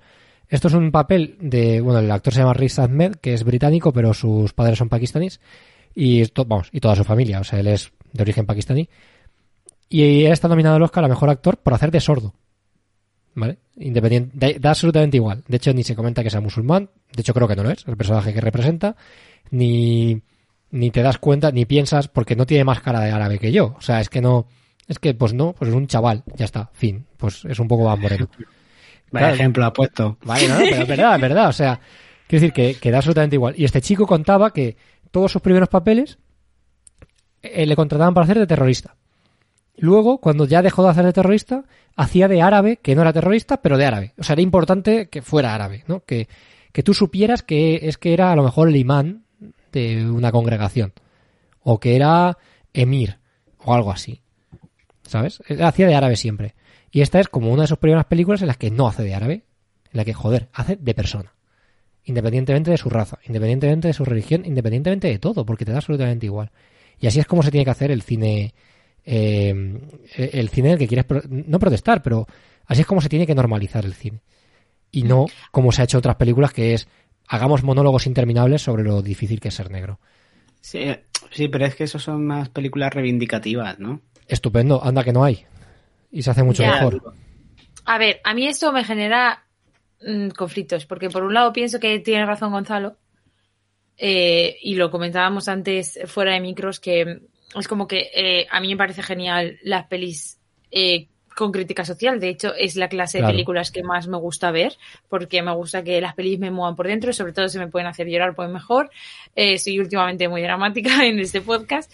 Eh, y entiendo también que, mm, a ver, eh, creo que cuando haces un personaje eh, que lo interpreta un actor negro, independientemente que el motivo de que haya escogido al actor sea, o sea, aunque el personaje no sea negro, el personaje da igual su raza, creo que es importante, y pienso lo mismo, por ejemplo, con personajes LGBT, que aunque la peli no vaya de eso, se vea reflejado ese background, ¿sabes? Porque al final no puedes hacer como que, o sea, realmente cuántas personas puede haber que no hayan sufrido una discriminación estando en un colectivo Vale. minoritario. O sea, existen. Y, Claro. y- y en mayor o menor medida, todos los que estamos en un colectivo minoritario, una discriminación, puede ser que te digan algo por la calle o puede ser que te pegan una paliza. Yo, por ejemplo, a mí nunca nadie me ha, me ha pegado por ser bisexual, pero me he tenido que comer comentarios muy fuera de lugar de gente que no me conoce. Y eso también es discriminación. Lo es, lo es. Eh, entonces, entiendo que sí que se tiene que reflejar que la construcción del carácter de esa persona Sí. se basa en esas vivencias. Y entiendo también que tiene que haber películas que muestren referentes. Pero sí que es verdad que, que aunque sean necesarias, pues la normalización está un poco en lo que dice Gonzalo, en hacer personajes en los que, aunque reflejes que eso es una parte de su vida y no podemos hacer como que no está ahí, eh, la trama no, no gire alrededor Incluso, de eso. incluso aunque le des mucha importancia, porque lo Mm. puedes hacer, por ejemplo, en la peli esta de Marraine's Black Bo- Bottom, eh, estás hablando de la reina del blues, los años 20. Y, la- y la excusa para hacer la peli es, van a grabar un disco. Y de verdad, o sea, mm, la peli no va de blues en ningún momento. O sea, tienes una excusa cojonuda para hacer una película y, y haz todos los alegatos contra el racismo que quieras. Todos, los que quieras. Pero dale un empaque. O sea, tienes, tienes, tienes algo grandísimo. Ahora que lo pienso, no he visto el musical ese tan famoso de Hamilton de Yo- yo Disney tampoco. Plus. Yo tampoco. Pues creo que deberíamos de haberlo visto para ver Para, este, esta- para este programa, capítulo, sí. pues igual sí. Nos disculpan, Seguramente señores igual oyentes. ya hemos descubierto algo interesante para hablar. Si es que llevo tres semanas queriendo ir al cine a ver las pelis de los Oscar y no he ido al cine porque es que no estoy teniendo tiempo de ver películas. Me falta una, solo. Jope, a mí me faltan todas. He porque visto- intenté ver una con mis amigas y la quitaron. He visto incluso películas que no están nominadas a mejor película. Me he visto la de mejor película extranjera, he visto estas dos que os comentaba de La Noche en Miami. O sea, estoy a topísimo. He visto como Estás a 14, tope. 14 o 15 pelis que van a los Oscars este año. Yo veo la- tu, tu Twitter y digo, es que es inalcanzable el número de Gonzalo. Yo con, con que acabe el año con haber visto una a la semana, voy a celebrarlo. Pues tengo amigos que, que van ya por 100 pelis Ostras. en abril. Y es como, bueno, pues nada. Pues lo, lo siento, nunca llegaré. No, en mi año sabático lo puedo intentar si llega ese momento. Claro. Bueno, creo que Paco tenía, por no desviarnos del tema, tenía ahí un listado que quería ir siguiendo. ¿Qué, qué más, quieres, ¿qué más quieres comentar, Paco? Una película que le recomendaría a Rosa es la de Los chicos del barrio, de 1991. Eh, eh, que la tienes en Netflix también, ¿vale? Y pues sale Ice Cube de protagonista con Cuba Gooding Jr. Y muy jovencito. Y Lawrence Fishburne, que si no sabéis quién es, o lo he pronunciado mal, pues es Morfeo, de muy jovencito también, Tío, haciendo pues- de padre de Cuba Gooding Jr. De primeras he pensado que era una mujer. Por eso. Eh, pues una, una película, pues básicamente te cuenta los problemas que, que os he hablado antes que surgieron en los 90, sobre todo en, en, en un barrio como Compton que pues viven pues minorías con muchos problemas económicos y muy poco alejados de la sociedad. Eh, muy recomendable, es una peli que no ha envejecido nada mal. O sea que la podéis ver tranquilamente ahora. Sí, a ver, hay cosas que os puede llamar la atención, pero eh, yo creo que a Rosa le va a gustar esa peli. No creo que la no, no va a pasar miedo, y, Genial. pero creo que va a entender un poco el mensaje que quiere dar. Anotada. Mira, hay películas, ahora mm, eh, que es que me he acordado y si no lo digo se me va a olvidar. Hay películas que sí que, que tratan de manera frontal el tema racial y lo hacen muy bien, como puede ser 12 años de esclavitud. ¿La habéis visto? Sí, sí, sí. Claro, Esa película habla de racismo exclusivamente. Sí, claro. Y pero, joder, pero lo trata, lo trata súper bien. O sea, de verdad quieres matar al esclavista. O sea, pero, pero si, si puedes con tus propias manos. O sea, Claro. Sí, hay muchísimas que hablan de, de, de Claro, este tema. es un género que, que, que lleva, claro, lleva, pues lo que tú decías, ¿no, Paco? Desde los 90 que ha estado muy en auge. Lógico, Sí. lógico y normal. Sí, pero yo me quería un poco centrar también en, en, en este tipo de, de, de problemas de barrio y eso, ¿vale? Como los que he estado hablando. En esa, pues podías hablar tú un poco de, de esa gran película que es de 2008. Gran Torino. Sí, Pues, eh, pues un peliculón, la verdad, de, de Clint Eastwood, que al final, bueno, a ver, Clint Eastwood es eh, un veterano de guerra, de, de la guerra de Corea, de los años 50, los años 50, creo que es, sí, años, años 50, Mm. y nada, él está jubilado, después de la guerra de Corea, pues él había sido mecánico, en fin, que pues el típico americano, ¿vale? El típico americano de aquella época. Y, y lo que tiene es, la película se llama Gran Torino porque él tiene un Gran Torino de los años 70 que es un coche, pues un clásico de estos, ¿no?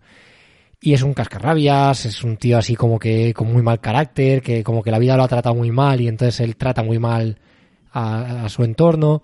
Y encima es como que han a su barrio de toda la vida llegan un montón, Sí, de, pero- llegan un montón de inmigrantes.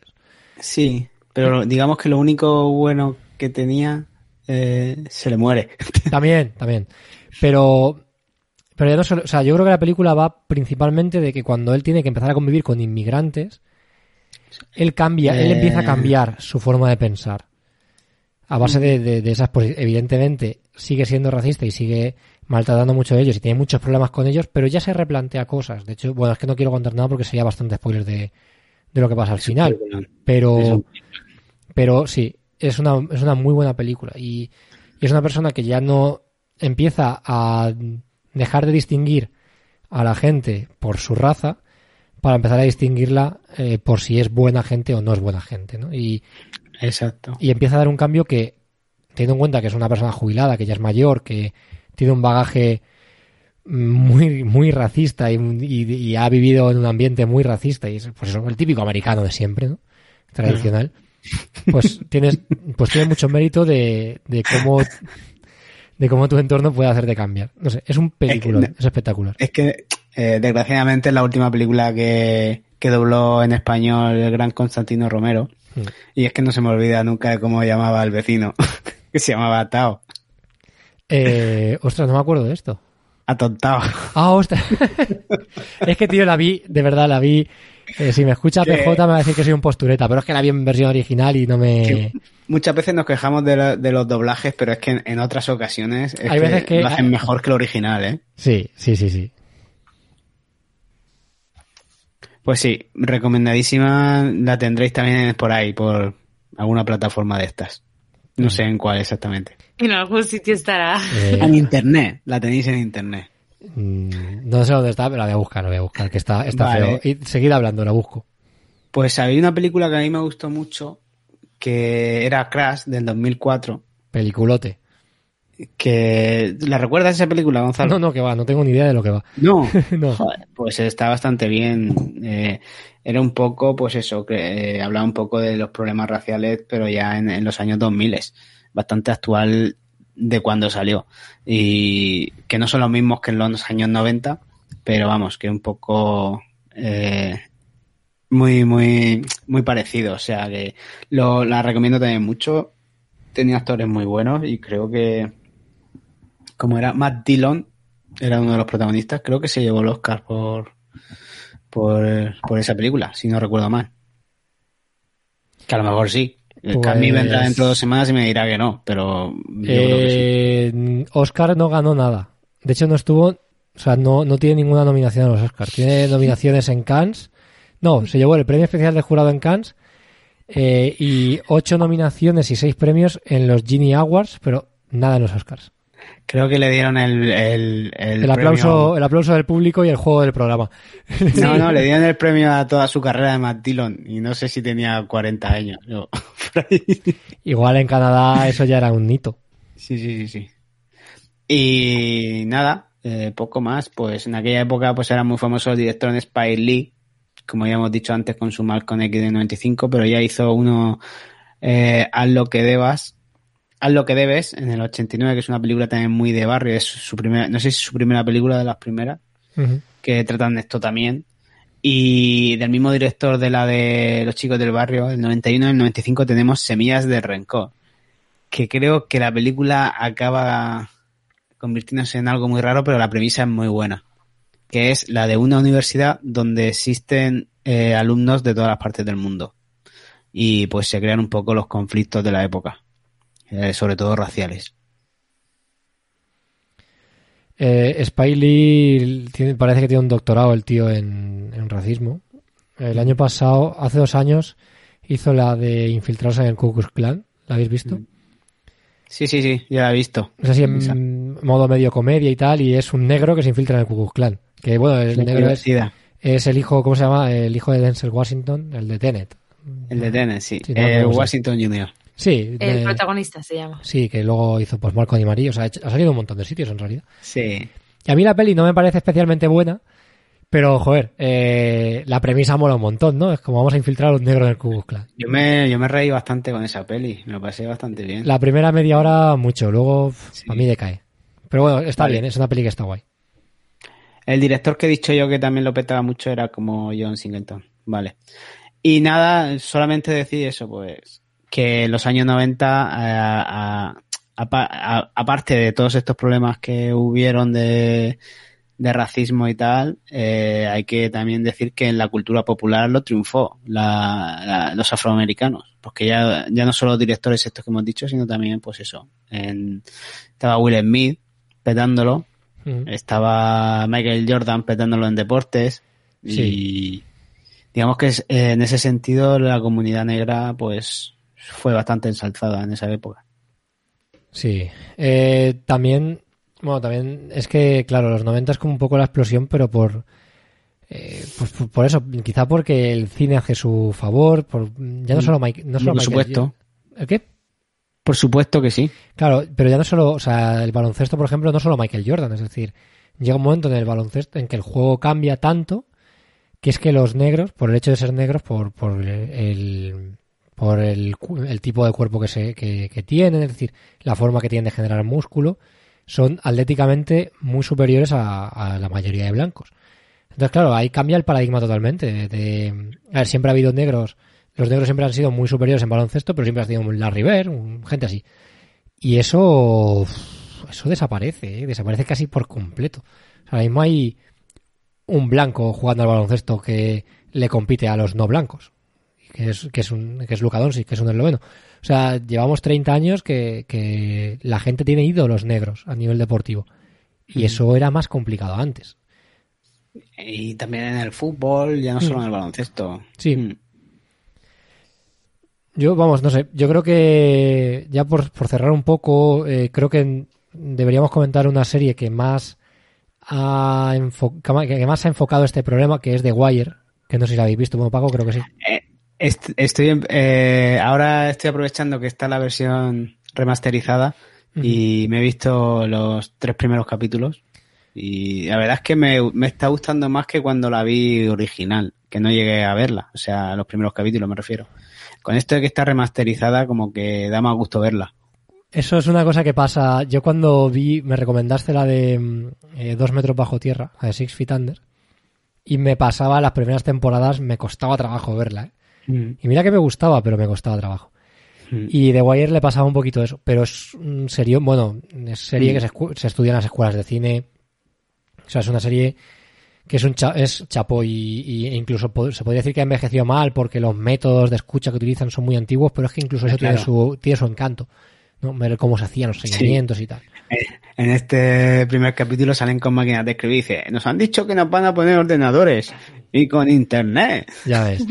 pues esta serie trata muy bien el tema racial de el que se ha empeñado un poco Paco antes con el tema de barrio, las esquinas, los guetos, a, a través de del cómo se distribuye la droga en Baltimore, desde muchos puntos de vista. Eh, yo creo que es una de las mejores series de la historia, y por lo menos a mí es de mis favoritas de las que he visto y, y mucha gente coincide conmigo en eso, en que es de las mejores series que se han hecho. Y creo que es muy, muy representativa de todo esto que hemos estado comentando. Antes, hablando también de los acontecimientos que pasaron en aquella época y que, que fueron remarcables, esa- o se habla un poco de OJ Simpson y también está la serie de, de American Crime de, de o- del juicio de OJ Simpson, donde Cuba Gooding Jr. lo interpreta y se ve que por lo que ha pasado más adelante, que tampoco es que interpretaba tanto, que también eh, se ve que, que era de maltratar a las mujeres. Sí, eh, a ver, desde luego, no, no la he visto, entonces no puedo opinar, pero desde luego... Dicen que la serie está bastante bien. Claro. Yo empecé a verla, pero me aburrí a la mitad. He de reconocerlo. No sé, no me interesaba mucho el... A ver, la historia es que me la sabía bastante bien, entonces no me descubría nada nuevo. Ya, yo la, la desconozco un poco más, la verdad. Yo creo que si la ve alguien que no conozca tanto el caso, pues a lo mejor la disfruta más que si te lo sabes Sí, todo, ¿no? seguramente. Seguramente. En fin, yo creo que vamos a ir cerrando, porque hemos dado un repasito bastante grande al panorama desde los 90 hasta ahora.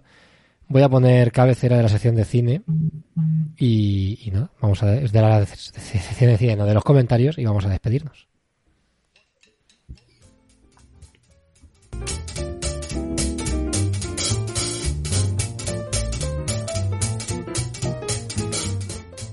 Y ya si hubiera puesto bien el volumen desde un primer momento hubiera sido maravilloso, de verdad. No sé qué me pasa hoy, estoy despistado. O sea, hablo, no vocalizo, eh, pongo mal la... Vamos. Lo que viene A siendo ver. crecer como podcaster, lo justo lo que... A ver, tenemos, estamos grabando bajo presión, entonces Bueno, no, no podemos hacer mucho más. en fin, tenemos comentarios de los de siempre, de Bele González y de Duki Pink. Así que nada, ¿quién, quién quiere leer el de Bele González, el de Roberto? Venga, Rosa. Yo misma, porque seguro que Paco no tiene abierto los comentarios, así que. Sí, porque los tengo puestos, o sea, si que lo leo yo. Venga, lo voy a leer yo. Venga. Escuchando un programazo sublime y muy interesante. Ya, ya empieza mal, que dice escuchado. Escuchado, vale. Escuchado un programazo sublime y muy interesante.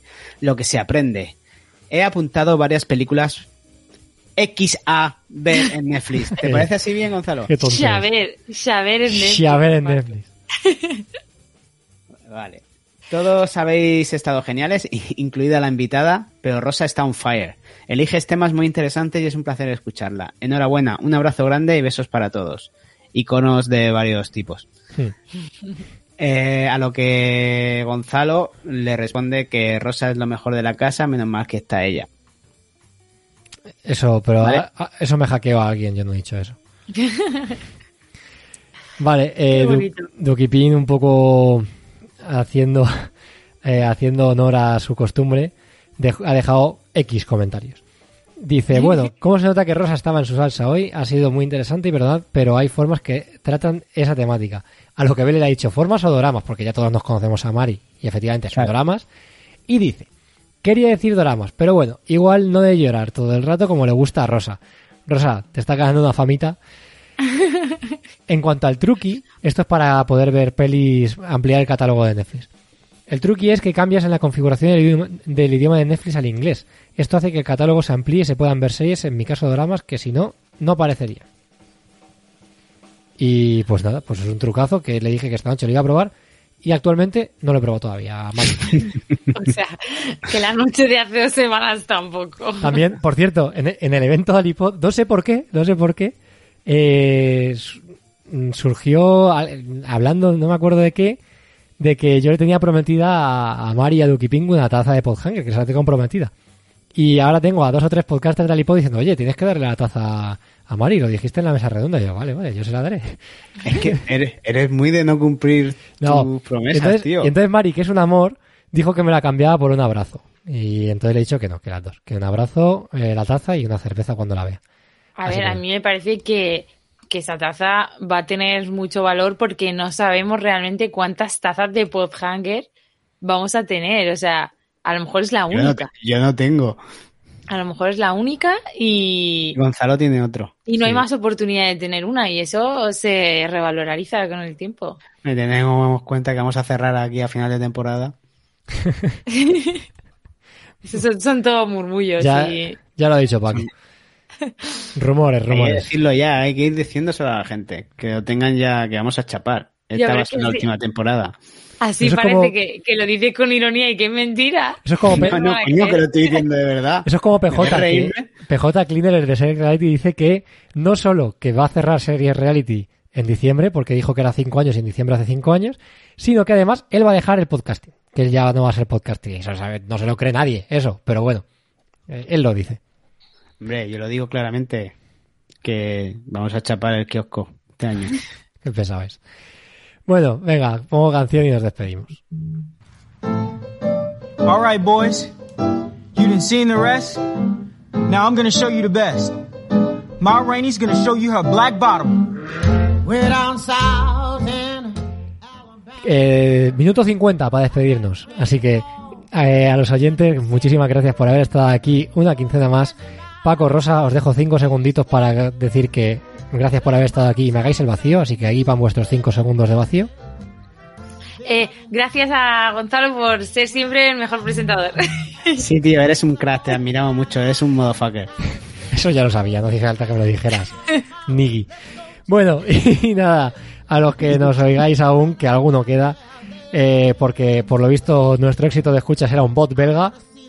El mundo está, o sea, el podcasting está Gracias, loquísimo. Yo, Gracias, Bender. yo creo que es Puigdemont dándole al F5 en nuestros podcasts todo el rato. El caso que, que nada, gracias a los cuatro que nos escucháis habitualmente, sois lo mejor. Y nada, nos escuchamos dentro de 14 días con un poco de suerte con Kazmik aquí. Hasta pronto.